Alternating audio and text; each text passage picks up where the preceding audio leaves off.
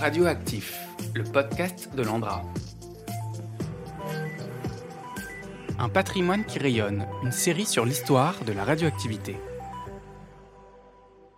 Dans cet épisode, je m'intéresse à l'utilisation du rayonnement gamma dans le cadre de la conservation du patrimoine. Pour cela, je suis allé à la rencontre de Laurent Cortella, ingénieur et chercheur en physique nucléaire et physique des matériaux à Arc Nucléaire. Arc Nucléaire est à la fois un atelier et un laboratoire qui dépend du CEA de Grenoble, de la ville de Grenoble et du ministère de la Culture. On y utilise notamment des technologies du rayonnement gamma dans le cadre de la conservation et de la restauration du patrimoine. Il nous explique quelle est la nature de ce rayonnement et en quoi celui-ci peut être utile pour la conservation d'objets du patrimoine. Alors, on utilise effectivement des sources de rayonnement gamma qui sont des sources dites de très haute activité de cobalt 60. Le cobalt 60 émet du rayonnement gamma. Le rayonnement gamma, c'est des photons, donc c'est comme la lumière visible. La différence, c'est que le photon a une énergie beaucoup plus élevée. Alors on parle en méga électronvolts euh, ici, alors que pour la lumière, on parle en électronvolts. Ça veut dire qu'il y a un facteur 1 million entre les deux. Et ce rayonnement gamma, une de ses principales propriétés, c'est d'être très très pénétrant. Donc ça veut dire qu'on va pouvoir traiter la matière dans l'ensemble de son volume. On va pouvoir traverser des objets même sur des épaisseurs importantes et y faire les traitements qu'on veut faire dans l'ensemble de l'épaisseur de la matière. On, va être très très peu atténué dans, l'objet, donc euh, en fait on va pouvoir vraiment traverser des épaisseurs importantes et être sûr d'avoir la dose que l'on recherche sur l'ensemble de l'objet. Là, on parle de rayonnement à travers des objets du patrimoine. Et quel est le but recherché? Alors, on va se servir de ce rayonnement gamma pour deux choses. Soit on va servir de l'effet biologique comme d'un effet biocide. Bon, le rayonnement gamma, on a tous l'idée que ça peut être dangereux. Si c'est dangereux pour nous, ça l'est aussi pour ce qu'on appelle les ravageurs les ravageurs, c'est-à-dire les organismes vivants qui vont détériorer notre patrimoine. Les principaux ravageurs pour nous, ce sont les insectes et les champignons. Ce sont eux qui, à l'échelle de la vie humaine, sont capables de détruire complètement un objet, de le faire disparaître. Donc on va tout simplement irradier à la dose qui va bien pour tuer ces ravageurs. Est-ce que vous avez besoin d'identifier le ravageur avant de... Puisque vous dites à la dose qui va bien? Oui. Donc j'imagine que ça veut dire qu'on sait ce qui a tué avant. Alors oui, en fait on a ces deux grandes familles et on a besoin de savoir si on va faire un traitement insecticide ou si on va faire un traitement fongicide. D'accord. Donc pour les traitements insecticides, on est sur des effets déterministes, c'est-à-dire qu'on a une dose seuil qui est de l'ordre de 500 grès. Alors je vais essayer de vous donner des ordres de grandeur pour resituer ça à partir de cette dose-là, on est sûr de tuer tous les insectes, quel que soit le stade d'évolution de l'insecte et quelle que soit la famille de l'insecte. Donc larve, adulte, œuf, etc. Le, plus résistant, c'est l'adulte. D'accord. Il suffit qu'on dépasse les 500 grès. Pour les champignons, on raisonne pas du tout de la même manière. On va être sur des effets qu'on appelle probabilistes. C'est-à-dire qu'avec une dose qui va dépendre de l'espèce de champignon, mais qui grosso modo est de l'ordre de 1000 grès, 1 kg grès, on va tuer 90% de la population. Si on remet cette dose, on va encore tuer 90% des 10% survivants. Donc il restera que 1%. Et si je remets encore une fois cette dose, il me restera plus que 0,1%. Donc on va utiliser, nous, des doses fongicides typiquement autour de 5 kg en essayant de ne pas dépasser 10 kg pour ne pas avoir d'effet néfaste dans les objets. Et en particulier, il y a un des matériaux du patrimoine qui est la cellulose, qui, à partir de 10 kg, commence à se dépolymériser un petit peu. Donc on a une fenêtre entre 5 et 10 kg. Et du coup, est-ce que vous pouvez passer plusieurs fois l'objet si nécessaire? Alors justement, il faut éviter, pour des objets sensibles, pour des matériaux cellulosiques comme le papier, il faudra éviter de faire deux traitements fongicides. Des traitements insecticides, on peut en faire plus, mais des traitements fongicides contre les champignons, il faudra éviter. Alors juste pour resituer les ordres de grandeur, La dose létale pour l'homme, c'est autour de 4 grès. Et pour donner une autre échelle, de l'autre côté, ces techniques d'irradiation gamma sont parmi les techniques les plus utilisées au monde pour la stérilisation médicale. Et la dose standard, la dose normalisée pour la stérilisation médicale, c'est 25 kg. Ça fait beaucoup. Oui, ça fait beaucoup. Il faut tuer les bactéries les plus résistantes. D'accord. Parce que là, nous, on parle d'insectes et de champignons, tandis que eux ont besoin d'aller jusqu'aux bactéries. J'imagine que ça demande d'autres. Euh, et, et, en fait, il faut se rendre compte que plus l'organisme vivant est simple, plus il est radiorésistant. D'accord. L'humain, c'est une belle machine. Ça s'enraye facilement. Ça s'enraye facilement, un grain de sable et. Euh, D'accord. Voilà. Donc, vous, vous, traitez des objets du patrimoine. Tout y passe C'est-à-dire que de la statuette en bois au tableau? La majeure partie des objets qu'on traite sont des objets en bois. D'accord. Et majoritairement pour des problèmes d'insectes dits xylophages qui mangent le bois. On va avoir beaucoup de sculptures et euh, dans l'atelier à Arc Nucléaire, on a une spécialité derrière sur la conservation-restauration des sculptures polychromées. Beaucoup de sculptures d'église en particulier.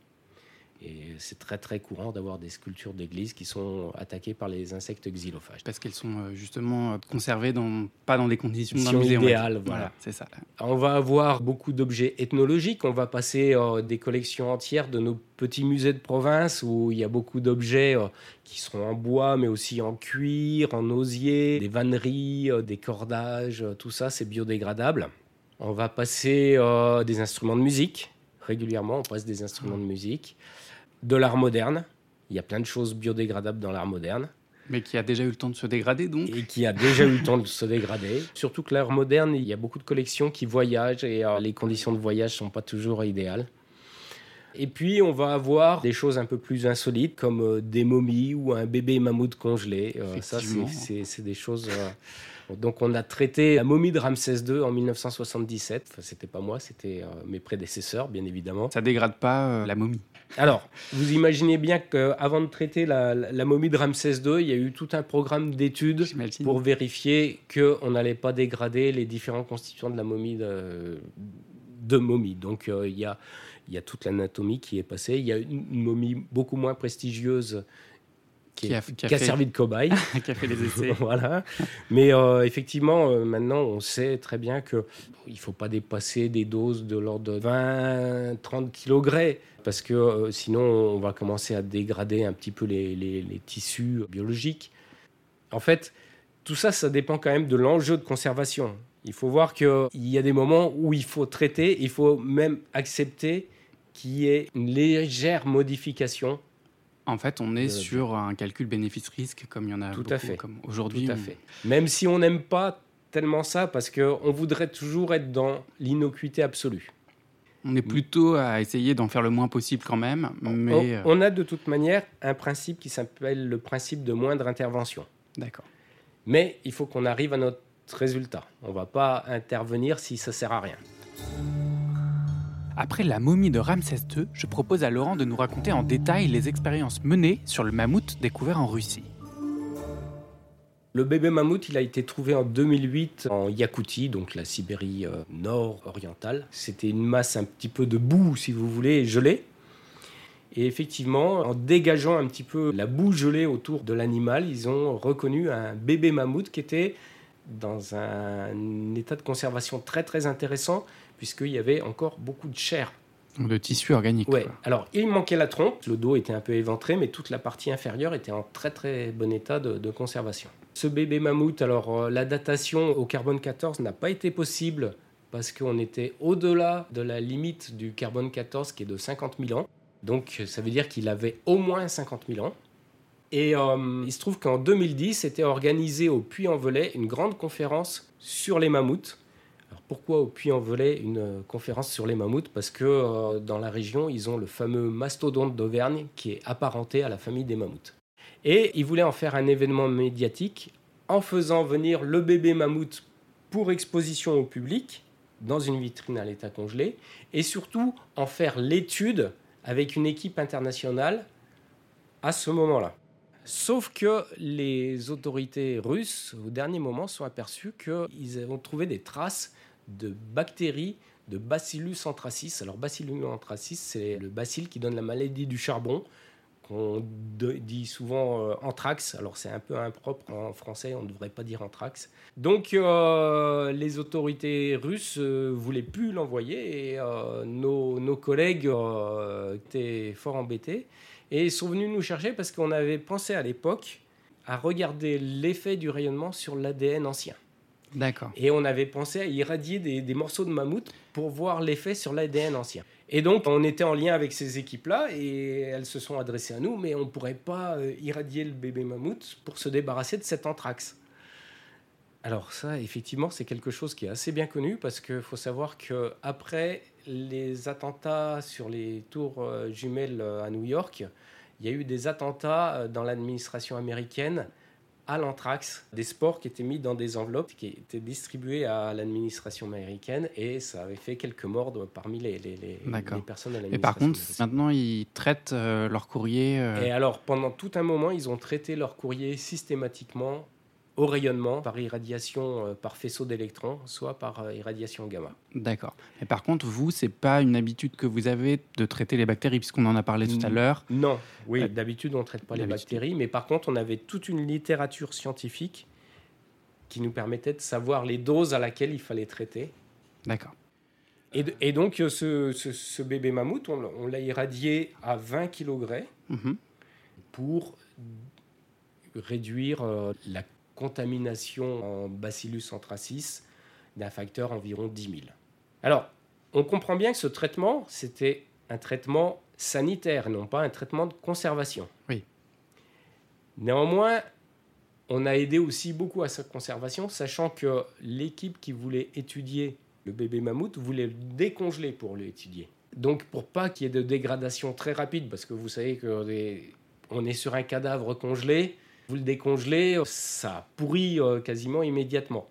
Par le fait de l'irradiation à ces doses-là, on a réduit énormément tous ces processus de putréfaction qui s'enclenchent très très vite. On ne l'a pas réduit en absolu. Euh, de toute façon, c'est ce que vous disiez, il y a toujours des, des, bactéries, et, des, fongicides qui, et, des, champignons, des champignons qui, qui, sont, qui existent et qui s'installent.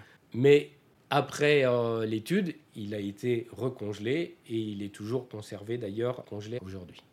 Pas mal. Nous sommes servis pour les exemples de conservation grâce au traitement gamma. Mais Arc Nucléaire a d'autres missions que la conservation pour lesquelles ces fameux rayonnements peuvent être utiles. Vous l'avez dit, vous faites de l'irradiation par gamma à des fins biocides, mais mmh. vous faites aussi de la restauration pure, enfin pure, je ne sais pas si on peut dire ça, via des résines radiodurcissables. Alors, on va faire la distinction entre restauration et conservation. Voilà. La conservation, c'est tout ce qui est intervention directe sur l'objet. On va appeler ça la conservation curative. Intervention directe sur l'objet pour le stabiliser et pour faire en sorte qu'il ne se dégrade plus.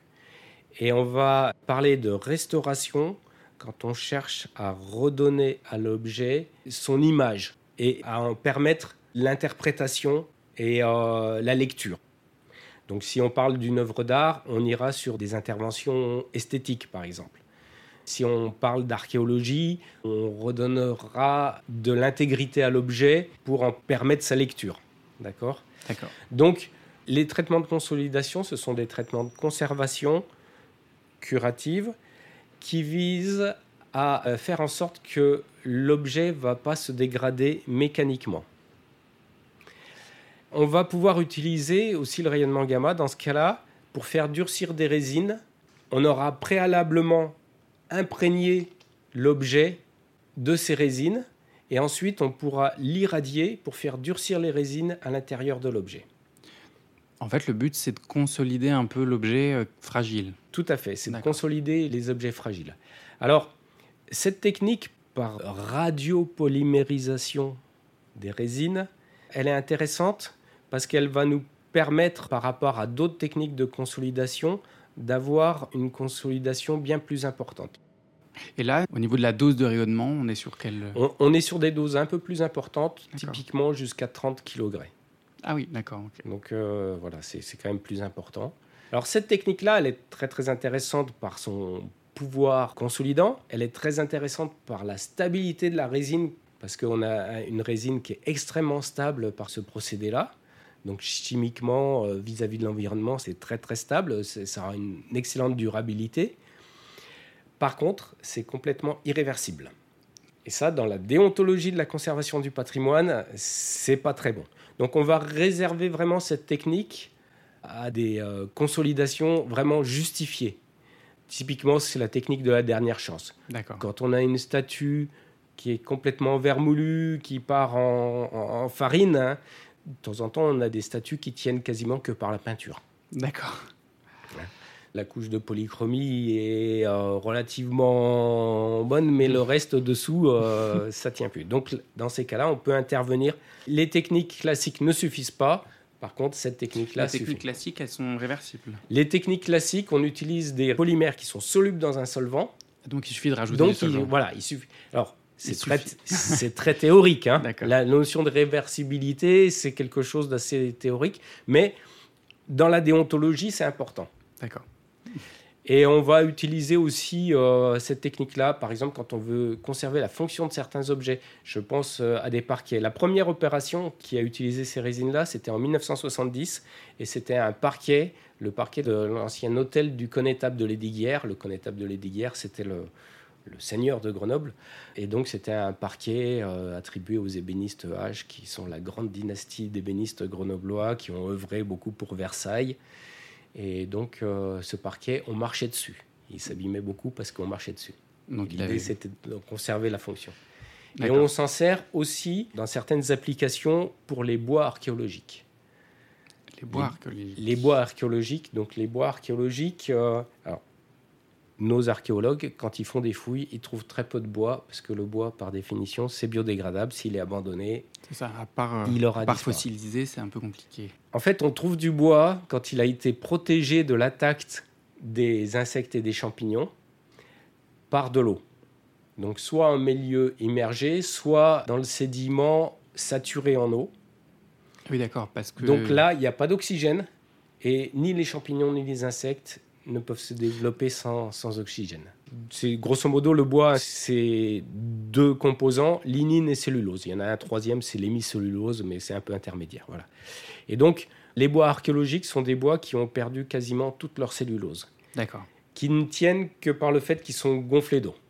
J'imagine que dès le moment qu'on les sort, voilà, si ils vont s'effondrer si vous les sortez de l'eau, si vous les laissez sécher.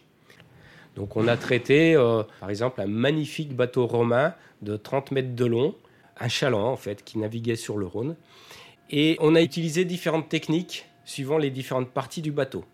La proue, en particulier, a été traitée avec les résines qui durcissent sous rayonnement, et le mât aussi, alors que le reste du bateau ont été traités avec les techniques conventionnelles, avec le polyéthylène glycol.